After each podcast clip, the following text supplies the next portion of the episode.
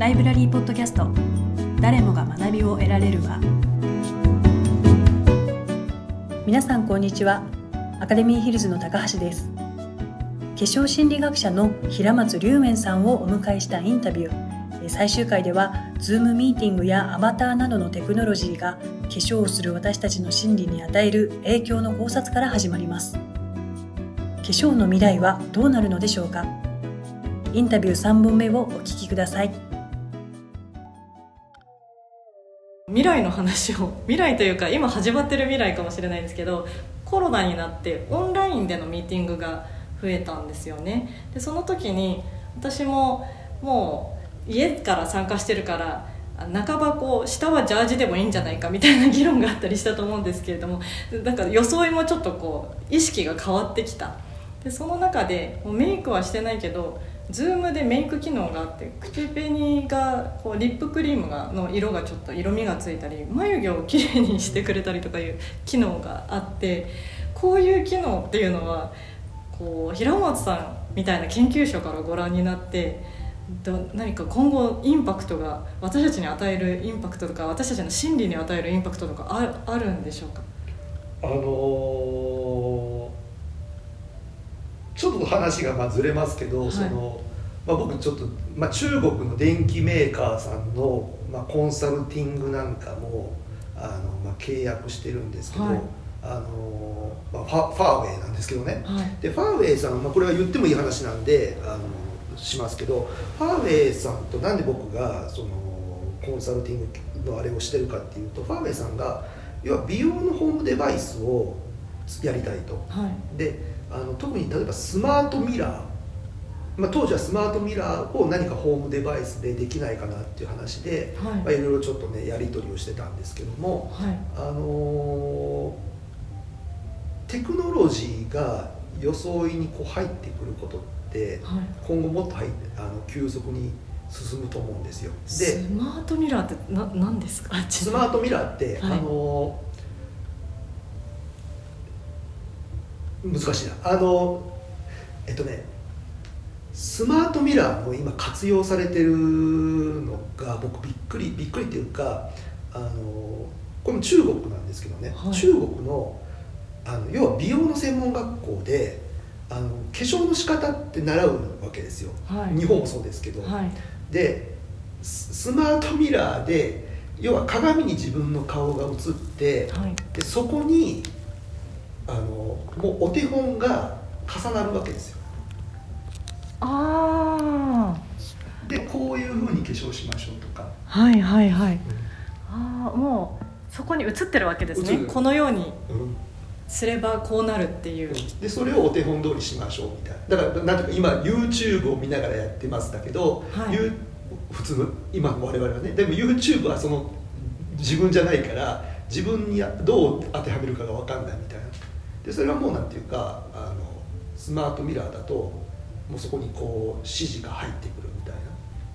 自分の顔に指示が入ってくるってことですよね映ってる顔に。これをこうしましょうみたいな。っていう使い方もできる。で実際中国の場合は専門学校でそういう使い方をしてる。でこれがちょっとコロナ前くらいの話ではい、でその頃だと日本でもあの例えばファンデーションがあの大体あの女の人の肌女の人って言い方するとあれだあれですけども肌色って大体4色くらい年間変わるんですよね。あのざっくり言うと。あの要は春夏と秋冬の浴びる紫外線量が違うと、はい、あの肌色変わるじゃないですか、はい、であの女の人だと生理があるからその体の血流量が変わるから、はい、あのヘモグロビンの量が変わって顔の色味が変わるで大体まあ月に2回は変わるしだから年間でいうと、まあ、この組み合わせで肌色が変わってくるわけだ。からあの年から年中同じファンデーションの色使っててちゃダメだよっていうね話にはなるんだけどなるんですけど。ほとんど同じだ。なるんですけどでそれを受けてあの今だと,、えーとまあ、日本のメーカーさんで多分パナソニックかどっかが作ったのはシール状のファンデーションで要は自分なんかこう設定というかしていってえー、自分の肌色に合ったあの、え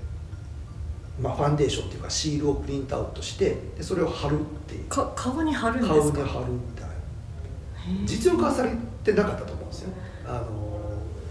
アイデアベースの話です。ただえっ、ー、とロレアルかどうかが出したのは同じようなスマートファンデーションで要はボトルの中にいくつかファンデーションが入ってて、はい、でアプリでその設定するとあの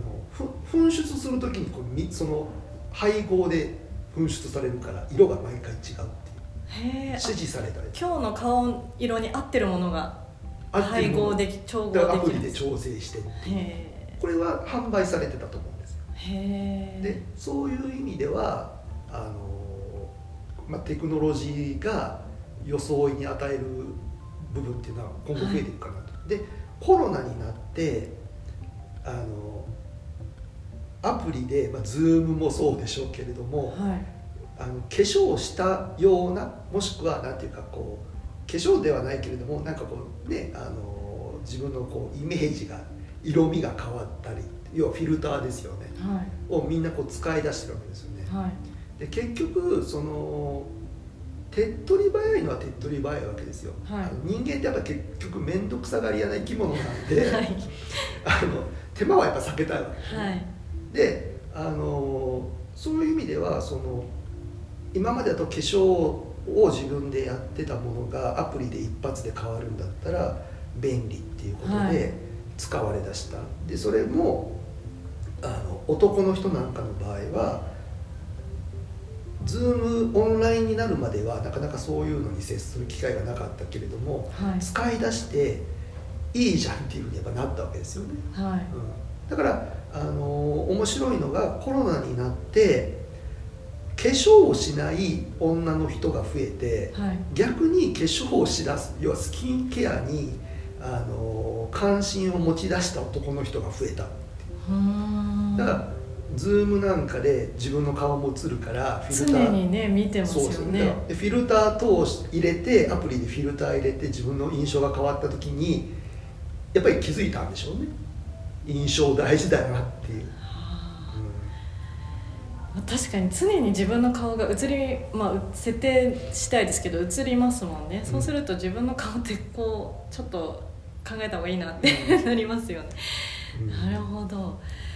そしたら、まあ、テクノロジーの話出ましたけどちょっと今私最近の日経ビジネスさんのこう「ようこそテクノユートピア AI 時代の幸福論」っていうものを今手に持ってるんですけどいわゆるアバターですよね、うん、アバターのかあのアバターを使ってるバーチャル美少女ネムさんという方をお招きしてイベントをしたことがあるんですけれどもなりたい自分になれるとかその男性なのに女性の美少女のキャラクターになったりとかもはや何でもあり の世界になっていくわけですけれどもそれはこう化粧をする心理からどう発展していくのかというかどう捉えたらいいんでしょうか？あの化粧をする時にあの分かりやすく言えば、まあ、濃さの問題ですけどもあのまあ素顔に近いような、まあ、いわゆるナチュラルな化粧をするっていうのは、まあ、今ある自分を、まあ、手直しするというか改善して自分自身をこうよりよく相手に見せるっていう部分だと思うんですよね。うんはい、でそれが、まあ、濃くなっていけばいくほど、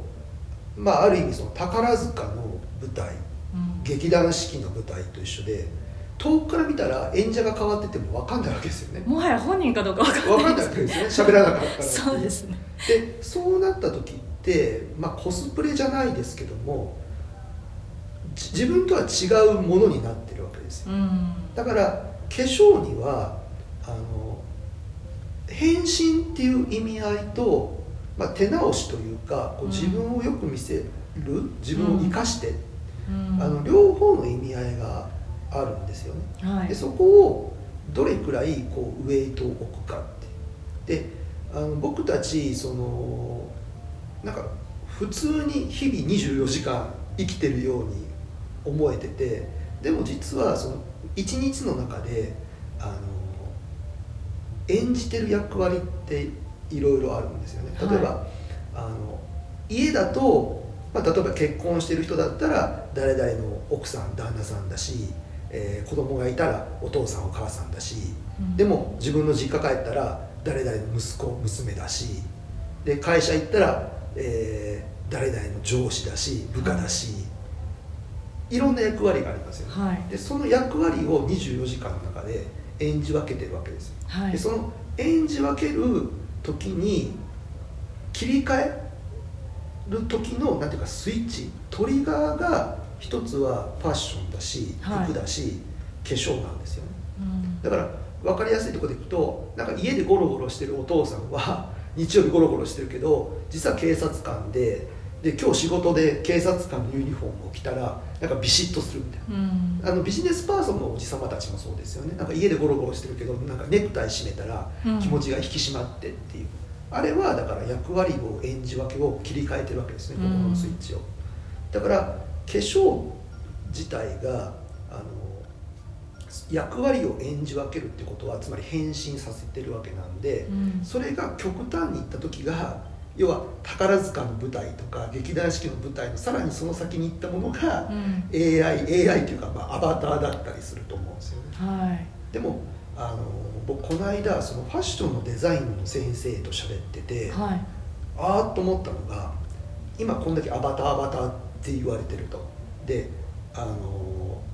アバターって基本ディスプレイで見るから平面じゃないですか、はいはい、で背中って見えないわけですよね。変な話こう、まあ、正面からしか見えないから、はい、あのまあ、漫画というかアニメというか二次元だけどあのファッションのデザインの先生がこの間言ってたのがあのファッションの知識ファッションデザインの知識がない人がアバター作るとアバターのシワの寄り方が服のシワの寄り方がおかしいっていうんですよ。だからあのこれからファッションデザイナーって仕事減りますよねって言ったら今逆に需要が出てるだからそういうアバターもイラストがうまいイラストレーターさんが作ってるだけだともう本当になんかアニメっていうなんかリアリティがない。だからあのファッションデザインが今そっちの方で需要があるって言われてて。あアバターが着る服のリアリティを持たせるだからその今のその表紙のその、はい、服のシワの寄り方？ああそうですね。この表紙はちょっと、うん、だから、うん、デザインが分かってないとその背中側がどうなってて、うん、どういうシワの寄り方をするから表に影響するかが分からないとあの下手な絵って言ってました。なるほど。これからはじゃあアバターの世界アバターが着る服のファッションデザイナーさんがこうより活躍される場所があると。でそうやって考えていくと僕らなんかテクノロジーが進んで AI, AI が出た時に仕事がなくなるっていう言い方をしましたけどそうではないのかなっていう。なんか違うところに需要というかあのあるのかなっていう気がしましたよね。そうですねもはや本当違う世界私もちょっと VR の世界行ったことあるんですけど結構リアルに見えて、確かに服のシワの寄り方はちょっと、まあ、難しいまだ難しいかもしれないですけど結構近くにいる感覚はあって本当は全然同じ部屋に空間にいないのに。なのでそれがどんどんどんどんもっとテクノロジーが進化していったらすごいリアリティあふれるものになるだろうなって思うとその服のシワの部分まで 重要になってきますね。だまあ、僕の研究は化粧とか装いなんで、はい、まあ、あの人への見せ方とか見られ方っていうところではあるもののあのだからそれってやっぱりその誰かがいて初めてそういう問題が起きるわけですよね。人間関係っていうか、うん、であの、まあ、AI とかアバターとかテクノロジーが進んできたことで例えばちょっとベッドから起きられない人でも今そのアバターとかロボットを使うことであの社会生活が送れるようになってる。例えば接客の仕事ができるようになってるとか、はい。はい、まあ、変わってるわけですね。でも、そういうものもだから結局はあのやっぱり人間関係がやっぱり一つキーワードになってくる、うん、だからもうあの世の中がやっぱりその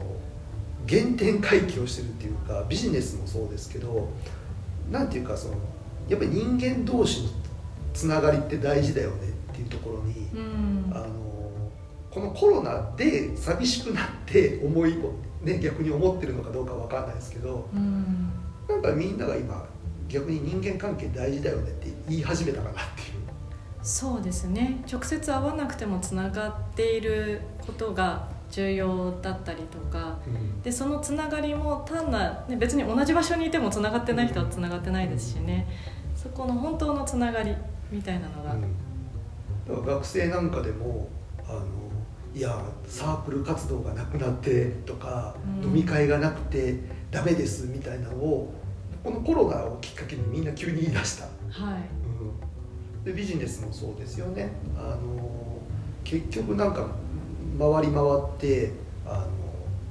の、まあ、流行りのソーシャルネットワーク理論みたいなんじゃないですけど、うん、逆になんかちょっとチャラチャラしてあちこち顔出してるくらいの人の方があの仕事をこううまく回せるとかいうのが分かってきて、であのまあえー、それこそあのトヨタ方式のなんていうかこうマニュアル的なものがいいよねとか言ってたのがいつの間にかあの席モデルであ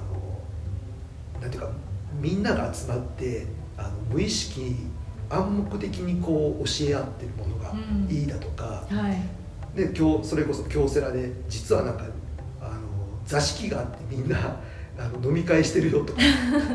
結局なんか人間関係って大事なんだなってなったらそこでやっぱこう自分のやっぱり僕の研究のこうどうやって人に自分を見せるのか、うん、であの逆に目の前にいる人がどう見てほしいからその装いをしてるのか。そういうところまでこう注目するというか、うん、あの広がっていかないといけないのかななんてねあの思ったりしてますけれども。はい。ありがとうございます。こう未来の話をしたしたところでこう原点回帰で本当に素晴らしく まとめてくださってありがとうございます。はい、いやでも本当にどう見せたいかあとねお化粧するとやっぱり外に出るってさっきおっしゃいましたけど逆にこう老人ホームにいらっしゃるおばあちゃんが化粧したらとても元気になるとかねやはりこう人とのつながりがそこで期待できるっていう化粧したらそれが起こるっていう期待も持てるのでそれある意味希望ですよね。お化粧するっていうのは。うん、だからあの化粧ってなんていうか一過性の、まあ、ファッションっていうかおしゃれであの別にしなくてもいいでしょっていうふうにあの僕ら言っちゃうわけですよね。だから特に子供に対しては、うん、あの小学生なのに中学生なのに高校生なのに化粧しなくていいよねって言っちゃうわけだけれども、うん、急になんか大学生とか社会人になると化粧しろって言ったりっていうね、うん、まあ、そこのおかしさもあるもののでも年齢にかかわらず性別にかかわらずやっぱりこう自分をよく見せたいとかあのこういうふうに見てほしいっていう気持ちってあるんだと思うんですよ。はい、であの化粧のことを僕らメイクメイクアップってまあ言うわけですけど、はい、あのメイクアップってあの本来的な意味って補うっていう意味じゃないですか、はい、あのだから僕ら大学の授業あの休んであの歩行しないといけないの歩行はこれメイクアップクラスってあの外国の人には言うわけですけど、はい、いやクラスを補ってるわけですよね。で化粧もじゃあメイクアップを補うっていう行動だった場合何を補ってるのかっていうことなんですよ。でそれはあの本当は例えばいい人なのに優しい人なのに見た目怖い人っているじゃないですか、はいはい、でそれで誤解を受けてる人って結構いますよね、はい、であるならばおそらくその人は本当は優しい私優しいから優しいのに、えー、怖く見られてるから優しく見せたいって思ってるかもしれない。だからその人の外見に優しさっていう要素が欠けてるから、うん、それを化粧で優しく見せようとするわけですよ、はい、だから外見って内面と関係がないものではなくて、うん、あのその内面に内面でも外見に現れてない内面を化粧で補う、うん、だからけけやっぱ外見に内面が現れる、うん、うん、ただ素顔だとおちょっとなんていうか誤解されてる部分もあるから、100%無条件であの見た目で判断していいかどうかは、まあ、分からないもののでもさっきの話に戻ると、はい、僕たちは自分をこう見せたいからこういうファッションをしますっていう勉強ではなくて、うん、もっと大事なのは目の前にいる人がどういう装いをしてたら僕はその僕たちはその人をどう見見ないといけないのかっていう部分なんだと思うんですよね。うん、相手をどう相手がどう見てほしいかっていうのを見るってことです。察するというか。ね、それこそあの言葉で「私優しいです」って顔に書いてたらいいけれども書いてないわけで。うん、でどういうメイクとかどういう顔の印象だとあこの人は優しい人なんだなとか優しく見られたいんだなっていうのがあの気づくっていうか気づけるようにならないといけない奥が深いですね。化粧化粧メイクアップは本当でも人間関係ああるからこそ存在するものだっていうことが改めて今お話を伺って分かりましたし、はい、あのライブラリーもこう皆さん集っていらっしゃいますけれども会員の皆さんとスタッフも、はい、人間関係あってからあってこそっていうふうに考えておりますので、はい、今日は化粧についてとても興味深いお話をいただきましてどうもありがとうございました。平松さん平松龍炎さんをお迎えしました。どうもありがとうございました。ありがとうございます。未来の化粧について考えてきましたが結局は人間関係があるからこそ人は化粧をするということが改めて分かりました。化粧もアバターも最終的には自分を人にどう見てもらいたいかというところに行き着きますリアルでもバーチャルでも人に会うからこそ人は素の自分に手を加えて装うそう考えると化粧とは最も人間らしい行動なのかもしれません。それではまた次回もお楽しみに。ライブラリーポッドキャスト誰もが学びを得られる場